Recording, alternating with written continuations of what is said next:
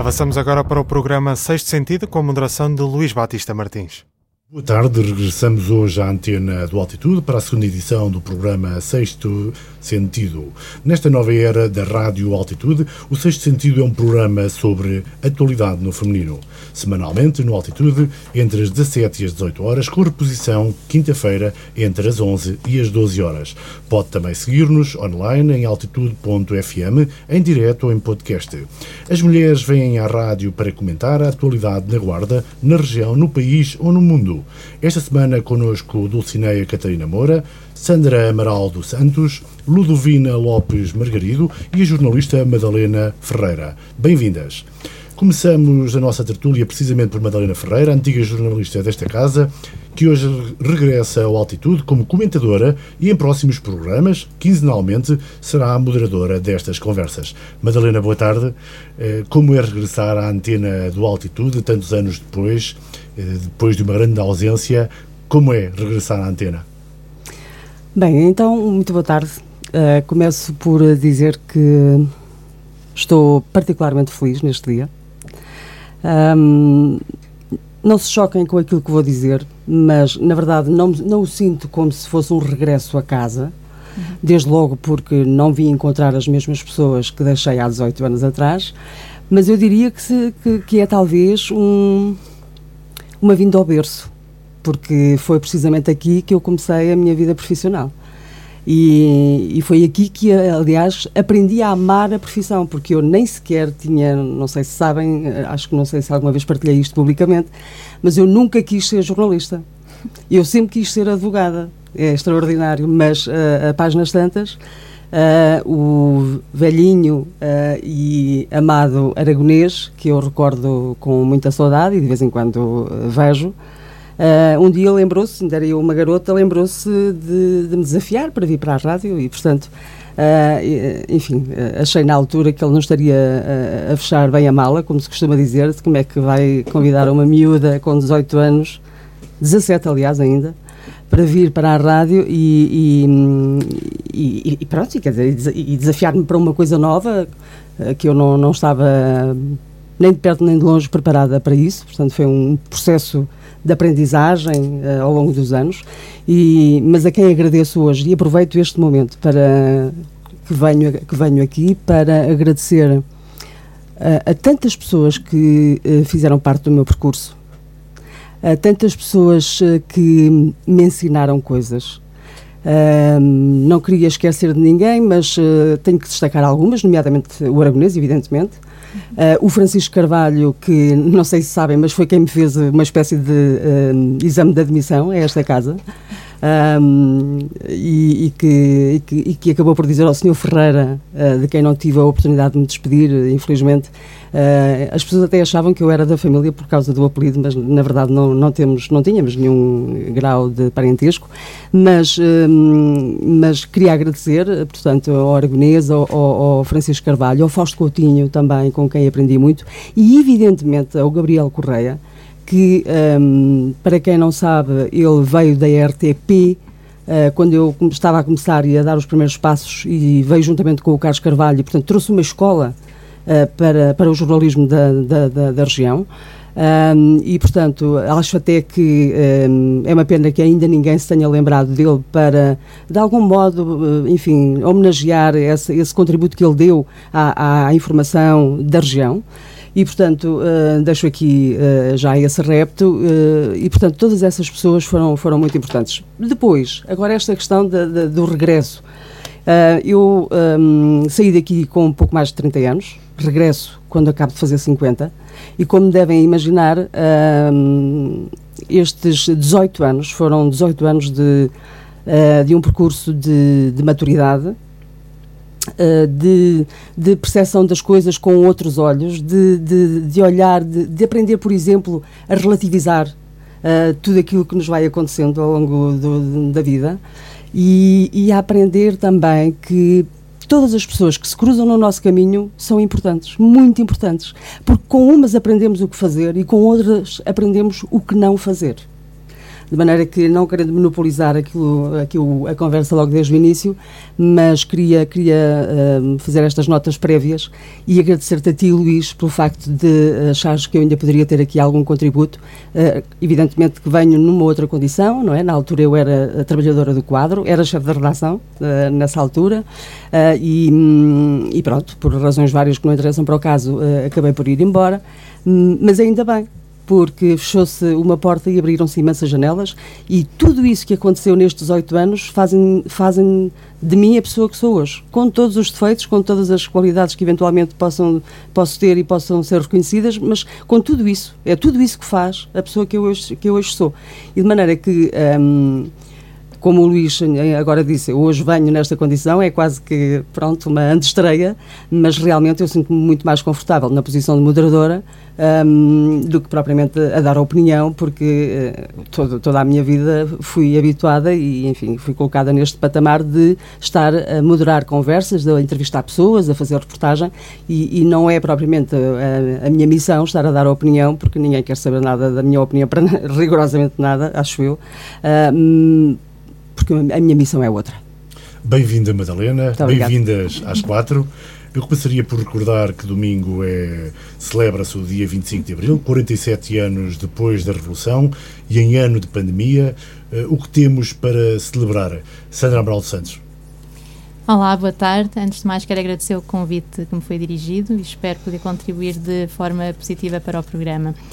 Uh, domingo comemora-se um dos feriados que para mim uh, é muito importante Uh, o 25 de Abril, podemos olhar para ele como o fim de um, de, um, de um, Estado, de uma ditadura, mas para mim o mais importante é vê-lo como o início de uma obra, do início de uma construção de uma sociedade com direitos uh, mais igualitários, mais equidade, uh, e é isso que temos que relembrar uh, no 25 de Abril. Já foi feito muita coisa, já se atingiram muitos direitos, claro que temos que melhorar e ainda é necessário atingir muitos outros. Um, não sei se querem abordar também a questão por outros aspectos que já que no dia a dia, como, por exemplo, a igualdade de género. Um, por exemplo. Quando pensas na data 25 de abril e no caso concreto no próximo domingo, eh, que suponho irás celebrar, não sei se é essa a tua intenção. Sim. Eh, o que é que celebras porquê? O que, é que, o que é que é relevante para ti nesse dia, ao ponto de eventualmente sair à rua, ao ponto de utilizares o cravo vermelho? Tu que és uma pessoa bastante mais jovem, não tens 47 anos, tens muito menos, eh, és uma geração posterior ao 25 de Abril, mas que tem a seu favor a vantagem de ter nascido e vivido sempre num tempo já de democracia. Uh, festejo porque sempre ouvi as histórias uh, contadas pelo, pelos meus avós e sabendo o que existia antes do 25 de Abril, um, uh, eh, para mim é muito importante todas estas liberdades que, que, que a gente conseguiu ganhar. Uh, festejo para uh, também passar esta, este, estes valores às minhas filhas, de que a liberdade é importante, que se constrói, tem que haver respeito, um, de que houve muitas mudanças muito importantes e essenciais na, na, na parte da sociedade económica.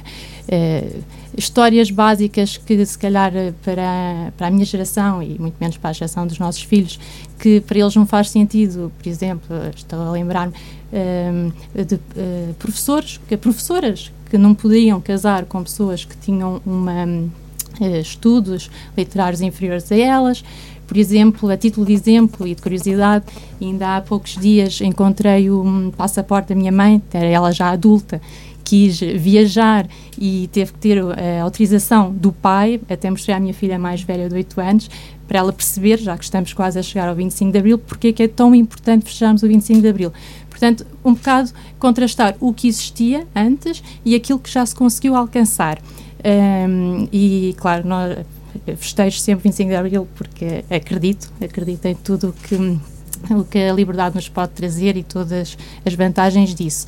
Um, e eh, Ludovina, até que ponto é que o 25 de Abril te marca? Uh, tu que és uh, ligeiramente mais velha, mas também és uma pessoa do pós-25 de Abril, que viveu sempre já em democracia. Como é que vais uh, comemorar, se é que vais comemorar a data da Revolução dos Escravos? Boa tarde a todos, aos que estão aqui no estúdio e aos que estão em casa a ouvir-nos. E, em primeiro lugar, bem-aja, Luís, pelo convite, uh, que acho que é extremamente importante uh, este tipo de abordagem nesta rádio, uh, um sítio também ao qual eu não vinha há mais de uma década e, portanto, já fiz aqui algumas coisas interessantes, mas já há muito tempo não vinha cá. Uh, em relação ao 25 de Abril, o que é que eu posso dizer? Eu nasci em 68 e nasci em Angola. Portanto, eu sou filha do 25 de Abril. Parida no 25 de Abril. Ou seja, foi o 25 de Abril que me fez vir para a Guarda, abandonar a terra onde eu nasci, uh, os horizontes de, de, de Angola, de, de, uma vida serena, uh, de muito trabalho, com os meus pais e começar a vida do zero. Zero. E isso, obviamente, faz de mim aquilo que eu sou hoje. Neste momento, uma Ludovina emocionada por se estar a recordar sim, sim, da sua sempre. infância quando veio de Angola sempre, para Portugal. Sempre. E, e portanto, foi o, o o antes do 25 de Abril, que fez com que os meus pais uh, abandonassem o país também e tentassem outro, outro, outra sorte, uh, outros destinos para os, para os seus filhos. Eu sou a mais nova de, de três irmãos. Eles vieram já adolescentes e eu vim para a primeira classe. Uh, e, portanto, vivi ali assim aquela transformação uh, sentia na pele, uh, sentia-o retornada uh, durante muitos anos, e acho que ainda hoje, às vezes, conseguem fazer-me sentir assim, e isso dá-me gozo, porque gosto de responder à letra, porque os retornados fizeram o país que hoje temos. Um, e portanto tenho muito orgulho nas minhas origens africanas. E os meus pais começaram do zero Hum, e quando eu digo do zero, é mesmo do zero, porque aquela história de que vieram de fora com diamantes carregados disto e daquilo é treta. Tudo o que tínhamos foi incendiado no aeroporto. E, portanto, chegámos aqui uh, sem nada. E, e, foi com a ajuda de algumas pessoas, a família foi se juntando numa casa. Uh, e depois o meu pai, como era construtor, uh, tínhamos um, um, terreno lá no, no, nos barrocos e, e, construiu uma casa uh, com o seu trabalho. Portanto, os meus pais começaram a vida toda uh, praticamente com a idade que eu tenho hoje. Eu ponho-me no lugar deles. Então, o que eu, o que eu, a, a, mensagem que eu passo às minhas filhas é exatamente essa: de que hum, é importante celebrar todos os anos um despertar de memórias uh, para os valores que foram conquistados, conquistados a, a pulso, e, e lembrar principalmente aos mais jovens que essas conquistas não podem ser dadas como adquiridas, não, nem pensar nisso, porque e, e, e, presentemente, de uma forma cada vez mais evidente, temos forças contrárias que nos fazem regredir em democracia. Temos de estar atentos, temos de estar alertas e, e há uma tendência para que os mais jovens que não vivenciaram estas conquistas Uh, e que as têm como adquiridas, achem que isto é tudo ok e que é normal vir um partido daqui ao da além que diz tudo e o seu contrário em cinco minutos, vira ali a coisa e está tudo dito e, e, e conquista assim pessoas que, uh, que não se lembram daquilo que, que já passou. E portanto é esse o alerta que eu aqui deixo hoje. Dulcinea Dulcinea Catarina Moura, uh, e tu conta-nos um pouco como vês o 25 de Abril, como viveste uh, o 25 de Abril, tu já és filha da democracia também, uh, qual é a tua perspectiva, nomeadamente depois de ouvires estas pequenas narrações, em especial da Ludovina e da Sandra? Sim, em especial da Ludovina, dizer que é com enorme respeito que eu, que eu vejo o 25 de Abril. E, efetivamente, eu uh, sou filha já da democracia e o que me faz sentir uma privilegiada, uh, precisamente por isso. Um, tenho um enorme respeito por esta data, uh, evoco esta data, evocamos esta data, achamos de uma enorme uh, importância e relevância para a história do nosso país, para a construção desta democracia uh, de 47 anos, Portanto, eh, na minha casa, o que nós fazemos, eu, eu acho, eu lembro-me sempre, quando falo agora do 25 de Abril e depois que sou mãe, lembro-me da minha filha, eh, da mais velha, quando estava na escola primária, eu comprei-lhe um livro que era o 25 de Abril uh, explicado às crianças. E ela leu aquele livro porque gostava, a professora tinha falado do 25 de Abril e queria muito inteirar-se do que era isto do 25 de Abril, que ela não percebia bem. E nesse livro ela, a conclusão é: mãe, como é que as pessoas conseguiam aguentar isto tudo? efetivamente as pessoas conseguiam, portanto, aguentar e aguentaram, uh, aguentaram até certo ponto, porque depois veio esta revolução que ditou o início de uma liberdade, de uma liberdade de estar, de agir. A questão da emancipação da mulher também eh, foi muito importante a partir dessa data. Há coisas que, que, nos deixam, a Sandra estava a comentar uh, a situação de, de, viajar, portanto, que dependia da autorização de um homem, do pai ou do marido, portanto, que hoje nós sentimos isto como absolutamente ridículo e surreal, mas também entendo o que a Ludovina disse, de que não podemos, uh, apesar de vivermos nesta democracia, apesar de sermos livres no agir e no pensar, não podemos uh, deixar de lutar para que esta democracia se mantenha, para que este Estado de Direito continue a ser respeitado. É o que eu penso. Madalena, já passaram 47 anos sobre o 25 de Abril ou só passaram 47 anos sobre o 25 de Abril? Eu diria que, eh, tendo passado já 47 anos, e apesar de, evidentemente, eu ser eh, uma devota, passo a expressão, da data, também já nasci, uh, já nasci, já nasci antes e portanto, mas uh, vivi, antes, digamos que só tive a percepção do 25 de Abril depois, portanto, a consciência dessas liberdades só vem muito mais uh, mais tarde, porque eu tinha 3 anos de idade quando se deu o 25 de Abril, e evidentemente que o simples facto de estarmos hoje aqui é uma, uma manifestação disso mesmo. Um, eu já, já disse em tom de brincadeira que nunca, nunca gostei do nome Atualidade no Feminino, porque eu considero que eh, as ideias não têm género, de facto, não têm mesmo.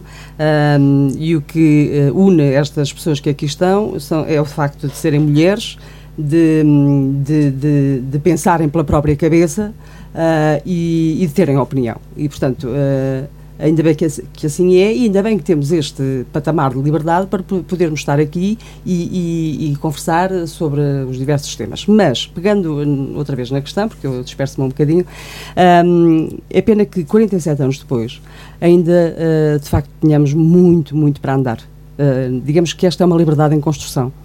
Um, porque uh, eu vou-vos dar um exemplo. Eu tenho aqui à minha frente, é extraordinário, porque realmente a, a, história parece que é uma pescadinha de rabo na boca.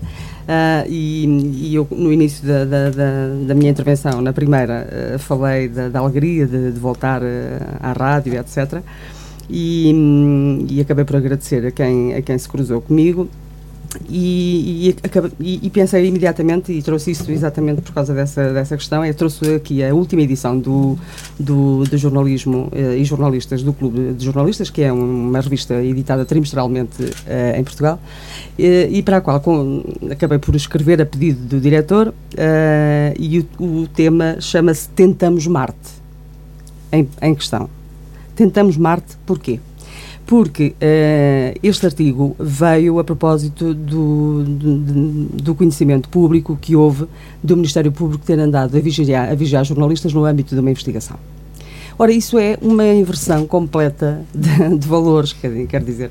A que propósito, é evidente que o Ministério Público tem a, a liberdade de uh, investigar a matéria que tem em cima da mesa, mas não pode é andar a ver com quem é que os jornalistas falam, quando, na verdade, os jornalistas têm uma proteção constitucional uh, da sua emissão, uh, estão, um, pelo menos, têm, pelo menos, também na Constituição, o dever de segredo, estão protegidos por uma data de, de, de, de questões e, portanto, não faz sentido que agora o Ministério Público, para fazer o seu trabalho, se aproveite do trabalho dos jornalistas, ainda por cima, uh, para tentar saber com quem é que A ou B, que está sob investigação por um crime, uh, fala e com quem fala e se houve, eventualmente, até para saber se houve fugas de informação por esse lado. Quer dizer, isto não faz o menor sentido. Uh, e, e, essa é uma das manifestações que temos de que, de facto, falta cumprir abril, como temos muitas outras, muitas outras. reparem que direitos básicos que temos até protegidos constitucionalmente, estão sempre uh, sob reserva do possível. Uh, direitos básicos como a educação, como a saúde, uh, não é? Que, sim, que, O, que, o, que o, o Sérgio Godinho óbvio, uh, falou e fala nas canções, não, não é? exatamente, quer dizer, a habitação, todas essas questões estão sob a reserva do possível. E isso é que não pode ser. Da mesma maneira que, por exemplo, fazendo, recordando-me até de um trabalho que fiz recentemente, mais ou menos recentemente, sobre os tribunais e sobre o acesso uh, aos tribunais uh, por pessoas com mobilidade reduzida, eu visitei cada tribunal deste distrito e vi coisas do mais ridículo que possam imaginar. Por exemplo, num tribunal, ter de facto ali uma rampazinha exterior para manifestar que, que, que, estavam a cumprir a lei, mas depois, há, há, logo que se entra no tribunal, tem uma data de, de escadas. Escada em que as pessoas com mobilidade reduzida não podem aceder, por exemplo, até às uh, conservatórias, porque há, há, há, tribunais que têm as conservatórias incorporadas, ou para subir à, à sala de audiências. Ora, o próprio Estado legisla no sentido de uh, fa favorecer e não faz mais do que a sua obrigação, uh, de, de, de, favorecer uh, uh, o acesso dessas pessoas com mobilidade reduzida aos serviços públicos. E depois é o próprio Estado que não dá o exemplo, como, dá, como acontece noutros casos, nas, nas, na proteção da floresta, não é? que obriga e legisla uh, a aplicação de coimas e, e de contraordenações às pessoas que não limpam os seus terrenos que na maior parte dos casos já estão entregues a uma data de herdeiros que nem se encontram no, no, numa vez por ano, uh, que, que têm a terra completamente uh, descuidada porque já não faz parte das suas vidas. Um, e talvez eh, se não tivesse havido a legislação anterior que uh, até pagasse para as pessoas não cultivarem, talvez não tivéssemos tantos problemas hoje com, com, com os, os incêndios. Mas, na verdade, quando vamos ver, e é o próprio Estado a, a, a, ser o mais negligente, não é? Se quisermos apontar o, o, o, Pinhal de Leiria como um dos exemplos, é só. É, é, mas lá mais, não é? Portanto, há muita, muita coisa que nós uh, temos que um, ser uma força de pressão para despertar consciências. Porque, na verdade, uh, enfim, pode ser um lugar comum, mas eu acho que falta cumprir Abril e uh, celebrar Abril não pode continuar, continuadamente ser uma sessão solene eh, anual, com, para dizer meia dúzia de clichês e de lugares comuns, cantar umas canções do 25 de Abril e a seguir vai toda a gente para casa, muito satisfeita, a pensar quando para o ano cá estamos novamente, é. se Deus quiser. Mas o, Cumprir Abril é obviamente um dos temas essenciais deste fim de semana, foi o nosso tema de abertura. Uh, já falámos aqui de algumas histórias caricatas, nomeadamente uh, as memórias que a Ludovina aqui trouxe, a recordação de como era é difícil uma mulher poder viajar antes do 25 de Abril, mas agora é tempo de falar também um pouco da atualidade que nos tem preocupado. Uh, o custo das portagens nas autoestradas tem sido, desde há algum tempo, esta parte, em concreto desde 2011, uma das preocupações da generalidade das pessoas que apreciam viajar. A partir de 1 de julho, as portagens, nomeadamente na A23 e na A25, terão uma redução de 50% por imposição da oposição. Eu gostaria de saber qual é a vossa posição ou opinião em relação a este assunto. Começaria por ti, Dulcineia Catarina Moura. Como vês esta pequena grande vitória das oposições que se juntaram e obrigam o governo a aceitar a redução dos 50%? Eh, para já vejo muito bem, mas eh, vejo muito mal é do ponto de vista do sentimento de culpa que, que, que, tentam descartar para cima dos que cá, cá vivem, que cá resistem uh, e de todos os que querem visitar o nosso território, do ponto de vista que ainda há que equacionar de que forma é que se vai recuperar, portanto, essa perda de receita, segundo aquilo que tem sido uh, os testemunhos da ministra Ana Brunhosa, da ministra da Coesão Territorial, uh, que, e sinceramente, portanto, questionar-se a relação a isso, ou imputar esse ónus da culpa, como é que agora, quer dizer, damos esta benesse por imposição da oposição, mas depois, uh, quer dizer, temos que ver, temos que fazer contas onde é que vamos buscar receita para tentar uh, conciliar agora uh, esta perda dos 50% das portagens.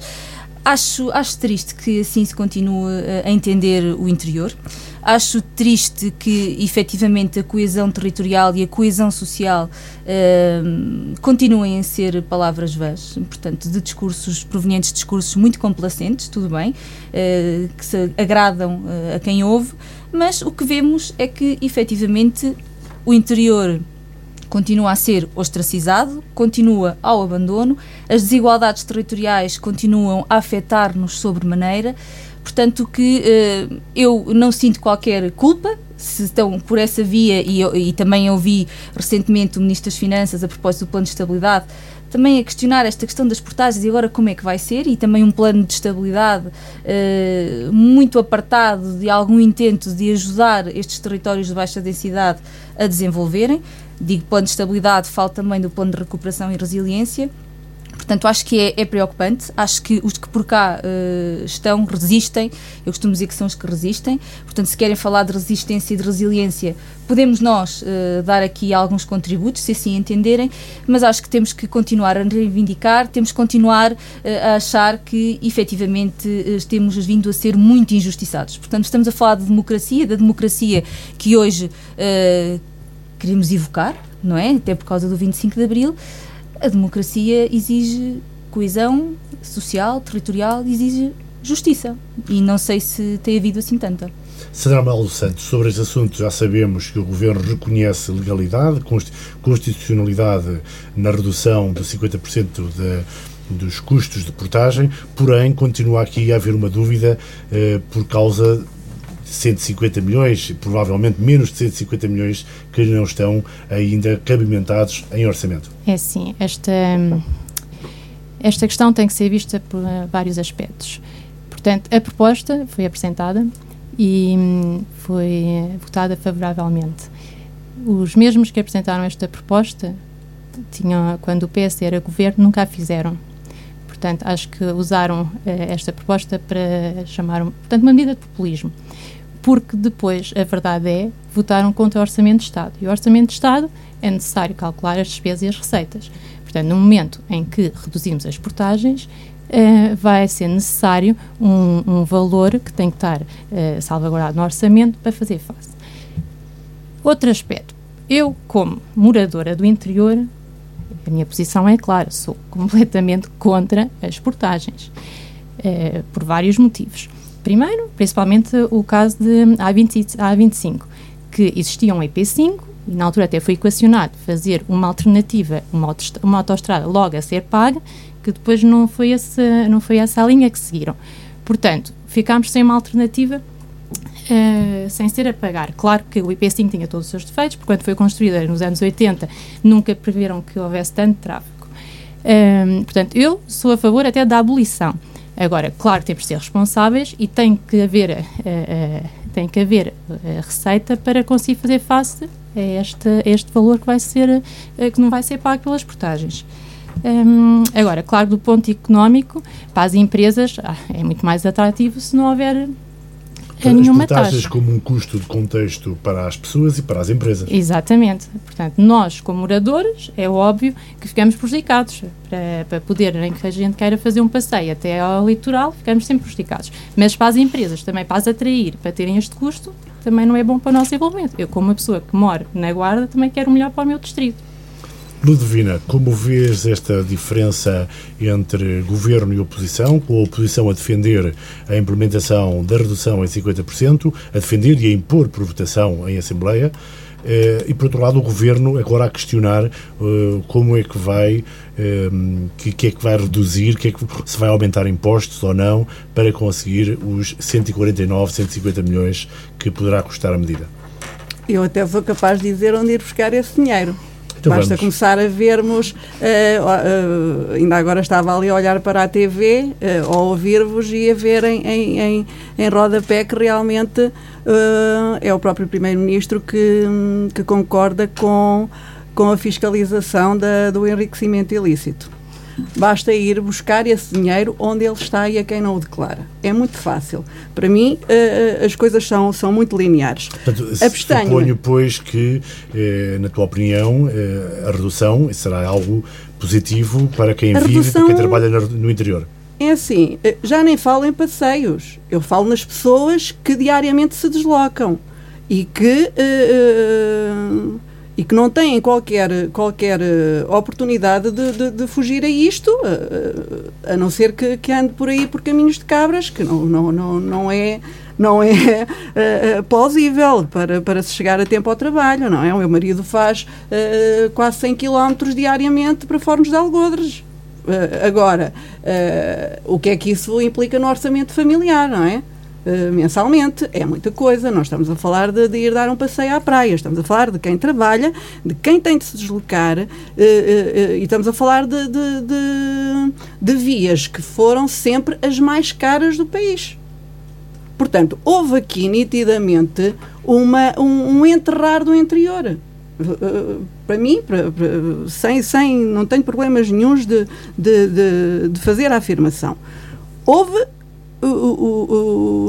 negligência porque se construiu um fosso para quem morava nestes territórios.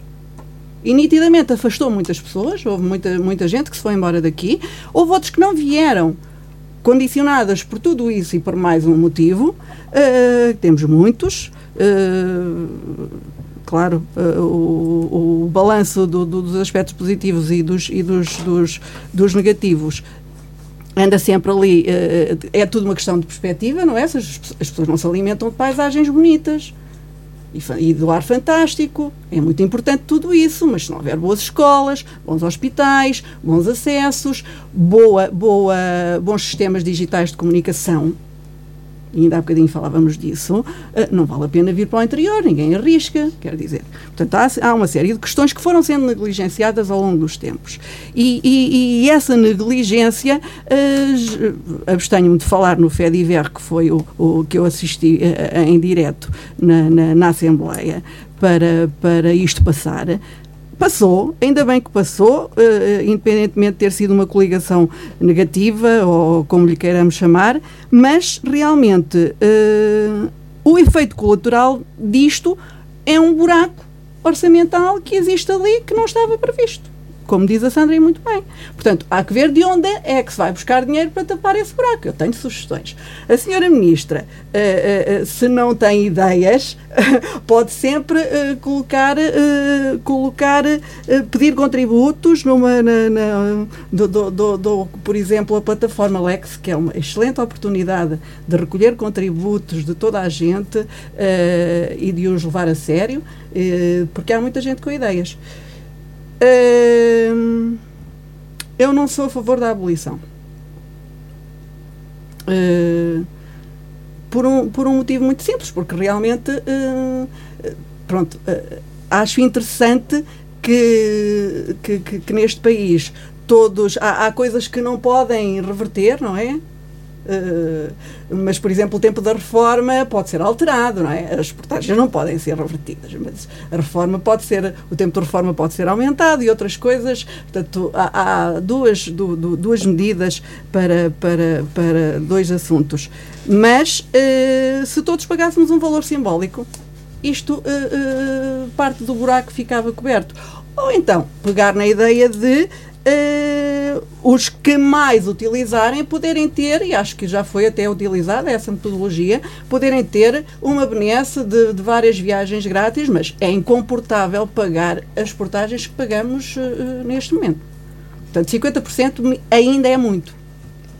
Madalena, tu que tens andado por aí, que tens aos, Tens auscultado muitas pessoas, nomeadamente políticos, mas também empresários, profissionais do setor de transportes, etc. Como vês esta polémica, esta diferença entre posição e, e entre governo e oposição em relação à cabimentação dos tais 150 milhões que porventura vão faltar no Orçamento de Estado para pagar a redução de 50%? Oh, Luís, eu hum, já ouvi de facto muitos empresários que, que evidentemente se manifestam contra a, a, a reposição da, das postagens nas antigas SCUTs e já, eh, enfim, os sindicalistas, eh, de uma maneira geral, quem aqui vive tem um, um, uma, um discurso muito eh, similar naquilo que é a importância de poder circular sem postagens. Mas Uh, no que diz respeito à minha opinião, há duas coisas que me causam, desculpem a expressão, mas refluxo gástrico que, como toda a gente sabe, é azia. Há duas coisas uh, que me põem uh, do avesso. Vamos saber a então primeira, a primeira é que nos chamem nomes. A primeira é que nos chamem nomes. Nós estamos constantemente a ser etiquetados de uh, uma espécie de reserva de índios que é, vive no é, interior, é. que vive no interior, uh, que vive nos territórios de baixa, De baixa densidade, densidade. Dulcineia, que, que, que vive aqui atrás do sol posto, do sol posto e no, no, no fim do mundo, e depois, em paralelo, te- chateia-me solenemente uh, as incoerências do discurso político. Porque se é verdade que, de facto, eh, vivemos numa eh, zona mais desprotegida, não se consegue perceber como é que nós pagamos o quilómetro de portagem mais caro do que nas autoestradas do, do litoral. Quer dizer, nós saímos da Guarda, na, pela A23 até a Torres Novas, pagamos um valor. E depois, quando entramos na A1 até chegar a Lisboa, mais ou menos 45 minutos de viagem, pagamos uma percentagem mínima É, daquilo que cost. pagamos no, no, no resto da viagem. Ora, isto não faz qualquer sentido. E depois, mais, mais fico da cor da abelha, quando percebo que depois de uma coligação negativa que aconteceu ah, no Parlamento, a primeira coisa que ouvimos deste governo é que vão para o Tribunal eh, Constitucional pedir a fiscalização sucessiva da lei por aqui porque aqui Del Rey eh, provavelmente assistiu-se a uma confusão que não devia ter acontecido entre aquilo que é a competência reservada do, do, do- do Parlamento e a competência reservada do Governo. Ou seja, no fundo, o Governo estava a dizer que o Parlamento eh, tomou uma iniciativa que não podia tomar porque não, está, eh, não tinha a legitimidade legal para o efeito. Esquecendo por completo que, que o que está aqui em causa, de facto, é uma questão de coesão territorial, que não há maneira de conseguirmos porque não temos eh, população, porque não temos poder de, de, de, de- discussão e de, negociação com quem governa, porque havendo pouca eh, população, temos eh, menos população, logo o investimento aqui é pouco traduzível em, em votos, não é? E, portanto, é mais uma O maneira. problema de- está mesmo não é? aí. Não é? É, Estamos aqui, é isto. É este e, o não, problema. não se criam, não se, não se criam cadências para que mais pessoas possam vir para o interior, não se, não se tomam políticas públicas Exatamente. para poder, por exemplo, fixar aqui uma grande empresa que possa empregar gente e crie postos é de trabalho justiça. diretos e indiretos. Portanto, faltam, faltam de A facto... autoestrada como um custo eh, que, de contexto, mas também um custo que leva a que o despovoamento e a incapacidade de atração seja mais Mas efetiva. quem é que vem para aqui? olha, vamos- mas não vamos só a a questão de- da- da- das portagens no- nas autoestradas, são só um lado do problema. Exatamente. Porque depois, se formos ver, por exemplo, que serviços de saúde é que nós temos, ah, também podemos questionar quem é que vem para o interior sabendo que poderá não ter os eh, serviços de saúde compatíveis com, com exigências mínimas. Eu vou-vos dar um exemplo. Os meus sogros estão à- na Holanda há hum, 50 anos, têm eh, os- ambos problemas de saúde, nomeadamente na área hum, cardíaca, e posso-vos assegurar aqui que eles ainda não tomaram a decisão de vir definitivamente para Portugal. Por causa da assistência. Exatamente, porque não têm forma nem confiança que em qualquer momento possam ter um problema de saúde daquela, daquela especialidade, que é uma especialidade densa e, e crítica, e, e não poderem ter eh, aqui cuidados de saúde imediatos. Vejamos como é, que, como é que nós temos a nossa cardiologia aqui. Que na, na maior parte dos dias do mês não temos urgência, não temos urgência. O o não- afastamento de não é? alguns serviços foi propositado ao longo dos anos, Sim, ao longo e dos anos e dos diversos governos, o esvaziamento na, na- na cardiologia, no, no- na oftalmologia. E, e- A oftalmologia e isto, é e isto é, é- é impensável, porque, porque não há um mínimo de, de, de- de condições para atrair as pessoas. Eh, É muito giro para vir passar férias, uns dias, Uhum. porque temos um bom pão, um bom presunto e um bom queijo. Ora, isto não, não, não, não é sustentável. Não, e há aqui outra questão que tem a ver também com eh, eh, o facto de nós estarmos a pressionar, nós, o país estar a pressionar eh, e a promover esta bipolarização do espaço geográfico. Quer dizer, fica a zona do litoral e as áreas metropolitanas de Lisboa e Porto cheias de gente também, extre- extremamente massificadas, o que em termos de harmonia, de coesão que nós estamos aqui tanto falamos, quer dizer, nós do nosso lado reivindicamos falta de gente, mas do lado de lá também se calhar já estão a reivindicar é que saiam de lá grande parte dos que lá Sim. estão, esses aglomerados, portanto é promover essa coesão, essa, é uma questão de justiça, é tão, tão simples quanto isto. E nós não podemos respeitar o tal princípio do, do utilizador-pagador, que eu acho que é um princípio da economia, que é, que é utilizas, pagas. Mas daqui não, desculpem-me lá, eu utilizo, pago como? Eu estou sujeita, por ser residente no interior, eu tenho que pagar para ir trabalhar. em primeiro lugar.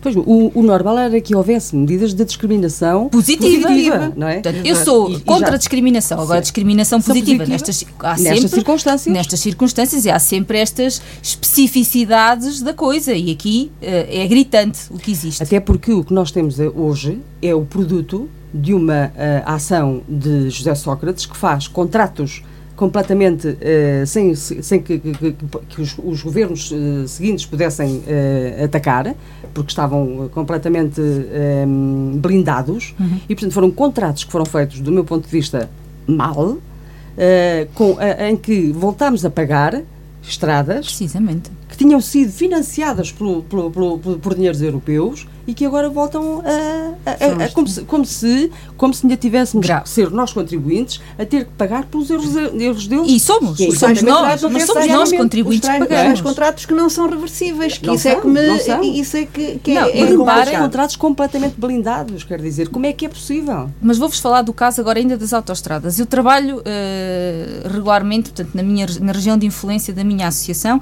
a sede da minha associação é Almeida. Portanto, eu, eu faço a A25. Em condições que, meu Deus, uma estrada de país subdesenvolvido. Quer dizer, eu ainda pago para fazer essa estrada. Ah, Pelo menos é assim, se é para pagar, olha, que me garantam um serviço decente e garantam uma estrada em perfeitas condições, que também não é o caso. Portanto, eu acho que eh, tem de haver um, um ponto em que se transfigura o paradigma destes, destes territórios, deste interior e desta injustiça social com, é, é a nível nacional, porque também vamos lá ver, eh, Lisboa, Porto, aquelas áreas metropolitanas extremamente massificadas, também não sei até que ponto a qualidade de vida ali Não pode tem, ser eh, não de tem. grande dignidade para... Não Sim, tem mas também não podem constantemente invocar que ah, ui, na- no interior, nas beiras, é que se está bem.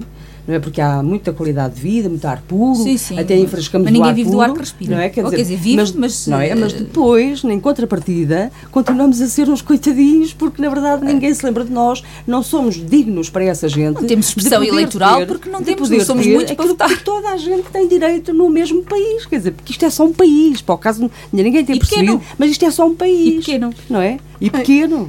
E, portanto, o mínimo que se exige é que haja igualdade de oportunidades, lá está, cumprir abril, igualdade de oportunidades, acesso a, às, a, a todas as coisas de igual forma.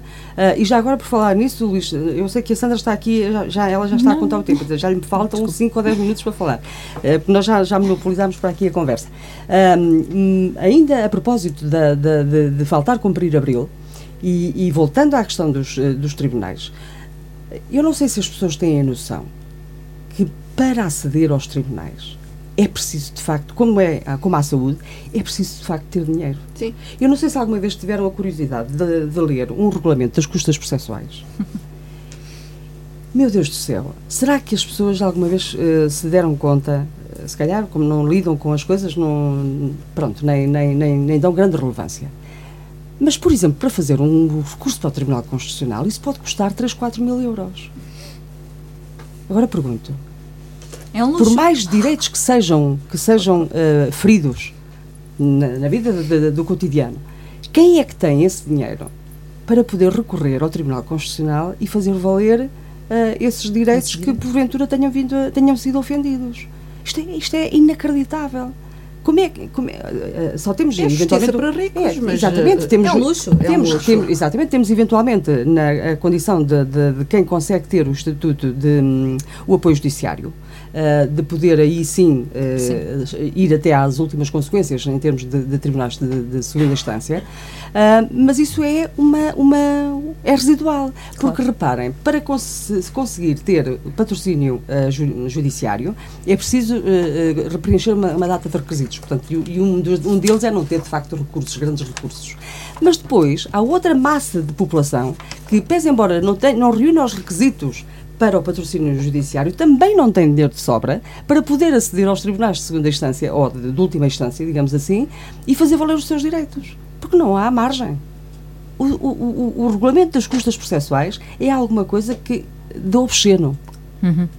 De obsceno. Sandra, ao que parece, estavas aí Não, É. estava, portanto, à espera da aqui. tua vez, digamos. relativamente à questão da saúde, é, é óbvio que nós merecemos mais e devemos reivindicar mais e tem-se feito algum caminho a nível do hospital. Uh, portanto, até se criticou porque apenas se exigiu, ou o movimento que surgiu, o MASMI, que apenas estava a reivindicar as obras na, na requalificação do pavilhão 5 e que está em andamento e que uh, o, o, o contrato público será lançado no final de junho, julho. Uh, e quando dizem, mas uh, só querem isso, não queremos só isso, queremos mais, merecemos mais, somos capital distrito, ficamos sempre um bocadinho aquém das outras. Uh, eu sou defensora do Sistema Nacional de Saúde. Acho que por mais lacunas que às vezes possa existir num serviço, uh, escassez de médicos ou outros profissionais de saúde, eu acho que mesmo assim nós temos um bom sistema de saúde. Uh, eu, eu portanto, já vivi, noutro, já vivi noutros países e às vezes a gente pensa que lá fora é melhor do que uhum. cá, não é bem assim. Uh, portanto, eu sendo desta terra, quero sempre o melhor para mim. Acho que, infelizmente, e aquilo que já foi dito também, uh, temos pouca representatividade no, na, na, Assembleia da República. Só temos três deputados, não chega. Uh, por, mais que, por mais que eles esforcem, por mais que a gente bata ao pé, e ainda bem que o 25 de Abril permitiu-nos que a gente consiga manifestar a nossa opinião junto dos decisores, um, eu, eu, quero acreditar que vamos conseguir alcançar uh, mais e Em 47 anos, nem os círculos uninominais alguma vez foram, foram passaram neste país. Quer dizer, em 47 anos de liberdade. Isso é, é enfim. Ludovina, precisamente que agora que a Sandra nos falava de saúde, como vês o processo de vacinação neste ano de pandemia em que todos eh, temos adiado um pouco as nossas vidas e em que, na Europa como em Portugal, eh, percebemos com alguma tristeza que as vacinas tardam em chegar? Uh, bom, eu acho que o, o processo até começou bem a nível europeu, com, com todos os, os, os, contratos assegurados e com uma distribuição uh, uh, supostamente equitativa, uh, e depois com, fomos vendo com o evoluir do, do, do tempo que, que houve coisas também que não correram tão bem. Agora, uma coisa é certa: é nestes momentos, como o da vacinação, em que eu digo, felizmente, pertencemos a uma União Europeia, porque senão estávamos fritos. Uh, sim, porque Portugal sozinho não tinha capacidade negocial para, para, para conseguir vacinas uh, é? para, uh, para isto tudo. Uh, fui dando alguns contributos dentro de, de, de, do, que, do, que, do que podia. Uh, só tenho pena de os professores uh, terem ficado, não terem sido logo numa primeira fase vacinados, porque grande parte dos casos de, de, de transmissão do vírus passaram pelas crianças.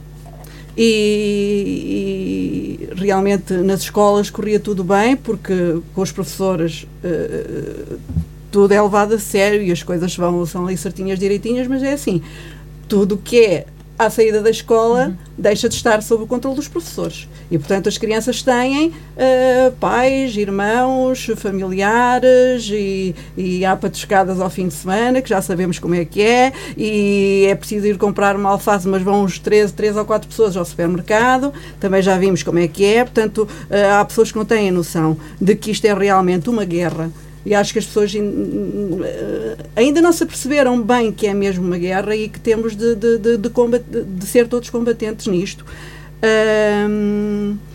Creio que neste momento o plano de vacinação está bem entregue e que realmente uh, venham vacinas e, e, e, que se avance com o processo de vacinação. Já fizeram também, os testes também já foram feitos, consegue fazer-se vacinação em massa pronto, uh, por, por, exemplo, meu marido não foi vacinado ainda, uh, caso excepcional dos professores, uh, mas, portanto, há aí algumas falhas ainda, mas creio que havendo controle dentro das escolas, com os professores e a comunidade educativa vacinada, é muito mais fácil controlar isto, porque é realmente ali um sítio de passagem, porque é, é, é inevitável. Uh, em relação às vacinas, bom, também isto tem sido tudo um, um as experiências vão, vão, vão aquilo que é hoje, uh, amanhã já não é, e portanto estamos todos a lidar com, com, com algo de novo, uh, mas temos todos de combater isto e, e, não fugir às vacinas para já. Ponto 1, um, não é? Porque é essencial estarmos vacinados para podermos combater o vírus. Dulcineia, vivemos do lado bom do mundo, porque apesar de tudo, mesmo com os atrasos que se registram na Europa e em Portugal, como dizia a Ludovina, a verdade é que comparativamente com as outras partes do mundo, nós afinal estamos a modos que no primeiro mundo. Ou não? Querem que eu vos conte? O meu pai está em Angola e já foi vacinado há muito tempo. Portanto, uh, mas eu quero acreditar que sim, que estamos, nesta, estamos neste primeiro mundo, mas é uma curiosidade. Uh, portanto, está lá e não sendo doente de risco, não, não sendo identificado com nenhuma patologia, ele e todos os que lá estão. Portanto, a comunidade de Benguela já foi praticamente toda vacinada. Então andamos aqui todos um pouco enganados ao achar que estamos do lado bom do mundo e que a Europa assim geriu continuo, bem o Eu ainda assim continuo a acreditar que, que efetivamente esta questão de estarmos aqui na União Europeia uh, e o poder de negociação que nos permite esta União Europeia foi importante. Mas esta questão da vacinação uh, não traz grandes certezas, traz alguma luz, não é? Alguma esperança, mas não traz certezas absolutamente nenhumas. Portanto, exige muita responsabilidade, uh, exige por parte das pessoas que, que não deixem esmorecer esta, uh, esta necessidade de lutarmos contra este inimigo invisível. Portanto, exige aquilo que que a Ludovina comentava, portanto, de não é? das patuscadas e etc. Portanto, exige mesmo esta responsabilidade porque nós queremos que retome a nossa atividade social, uh, a atividade económica. Merecem isso. Uh, Portugal precisa desta retoma urgente. urgente. Portanto, exige, desde logo, que todos sejamos convocados e sejamos parte. Eu ainda não fui vacinada, não sei quando é que serei.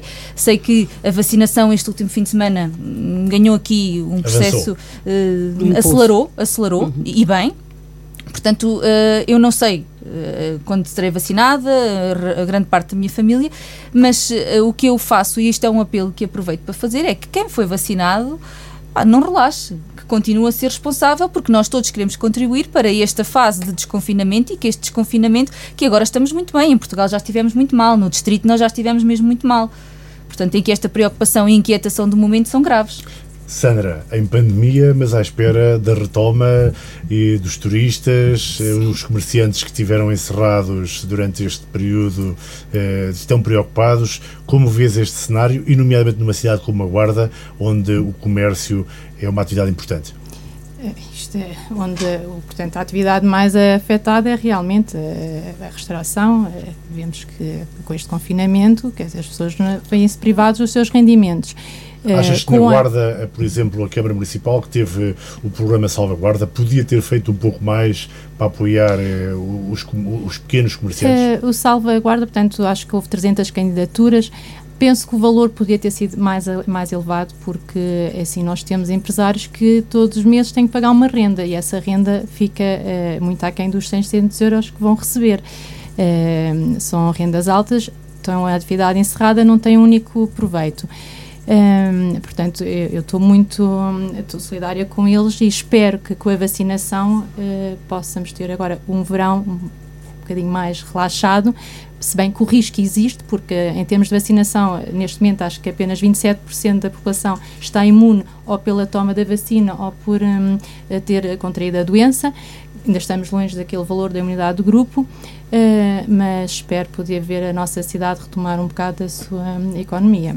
Madalena, como viste estes últimos dias em que houve de facto um acelerar em relação ao processo de vacinação e até que ponto é que os portugueses, em concreto as pessoas desta região, eh, conseguem com, com, comungar de, de, de, uma situação de preocupação com a pandemia e ao mesmo tempo eh, definir o seu futuro com o regresso à normalidade e à retoma económica?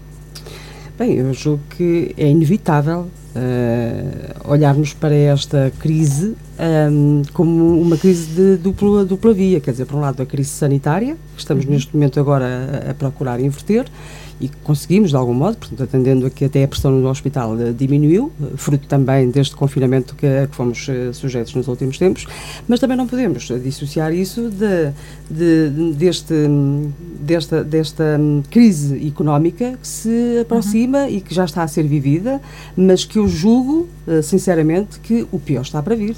Uh, não podemos ter a, ideia uh, peregrina de que, quer dizer, uh, vamos com a vacinação, vamos estancar, digamos assim, esta crise sanitária e que a seguir corre tudo bem. Não.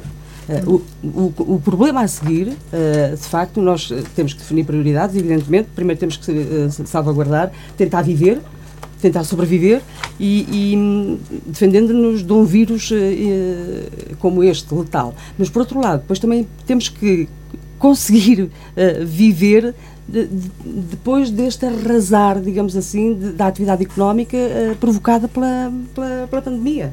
E aí, aí é que vai ser o grande desafio, porque este está, presumo eu, embora se fale ainda que possa vir aí mais uma vaga, um, e, e nós estamos livres, não é? Claro. Nós estamos livres, mas. Um, Uh, podemos assistir a que há pessoas que não vão morrer deste mal, mas vão morrer da cura, porque uhum. efetivamente não têm meios de sobreviver. Aliás, eu fiz um trabalho bem recentemente sobre uh, os efeitos económicos da pandemia na beira anterior e já dei conta de algumas uh, um, insolvências que houve ao longo uhum. deste ano mas uh, uh, conversando com alguns operadores de justiça uh, na, na, região, estão neste momento à espera a todo momento, nomeadamente no Tribunal de Comércio do Fundão, que caia que caiam casos de, de insolvência mesmo uh, em força, e não só de empresas. O que, aliás, é muito curioso e relevante pessoais. é que, uh, no último ano, foram mais as insolvências pessoais uhum. do que propriamente as insolvências coletivas. Portanto, hum, de facto, uh, julgo que o que, uh, que vamos assistir pequenos, não vai ser, um, não vai ser um período E não esquecer fácil. a questão das moratórias, é, como a Madalena está a dizer. O pior está para vir. Sim, sim, o pior está Temos as moratórias é. fiscais e as moratórias ao crédito, uhum. que terminam em setembro, a data prevista será setembro, sim, e aí sim vai ser uma hecatombe é. na, na liquidez das empresas e no poder de compra dos portugueses. Exato. Eu, eu sei que o Luís quer, quer concluir, mas já que me. Uh, Não, ainda temos dois minutos. Muito bem, já que me deste a possibilidade de, de eu eh, começar o, o, o debate este debate, eu gostava, e já fiz duas ou três tentativas para falar daquilo que tenho à minha frente e não consegui. Porque, Tentamos Marte, porque me, porque me dispersa. Porque me agora, isto, tem, isto tem a ver com, com o meu regresso e tem a ver com a, a ligação um, a esta casa, que por mais, mesmo que eu quisesse, e mesmo que outras pessoas quisessem afastar-me da casa, não podiam. Não podiam, porque, eh, na verdade, eu protagonizei um, um episódio eh, em 1997, e sobre o qual falo nesta revista eh, deste mês. Uh, e, e, que teve a ver com o facto de, de, neste mesmo estúdio, ter sido detida pelos, eh, pelos uh, uh, meus amigos, por acaso são meus amigos até hoje. A Polícia Judiciária, quando elementos da Polícia Judiciária, exatamente.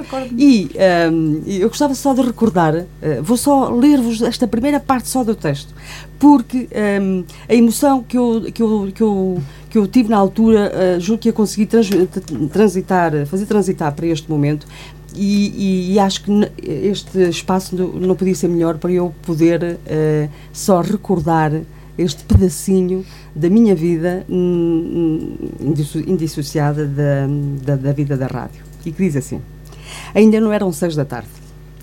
Deixo as escadas interiores do Tribunal da Guarda parcialmente anestesiada pela sombra de um dia de acontecimentos épicos para os quais nem a profissão de jornalista nem a própria hum. vida tinham tido tempo de me advertir.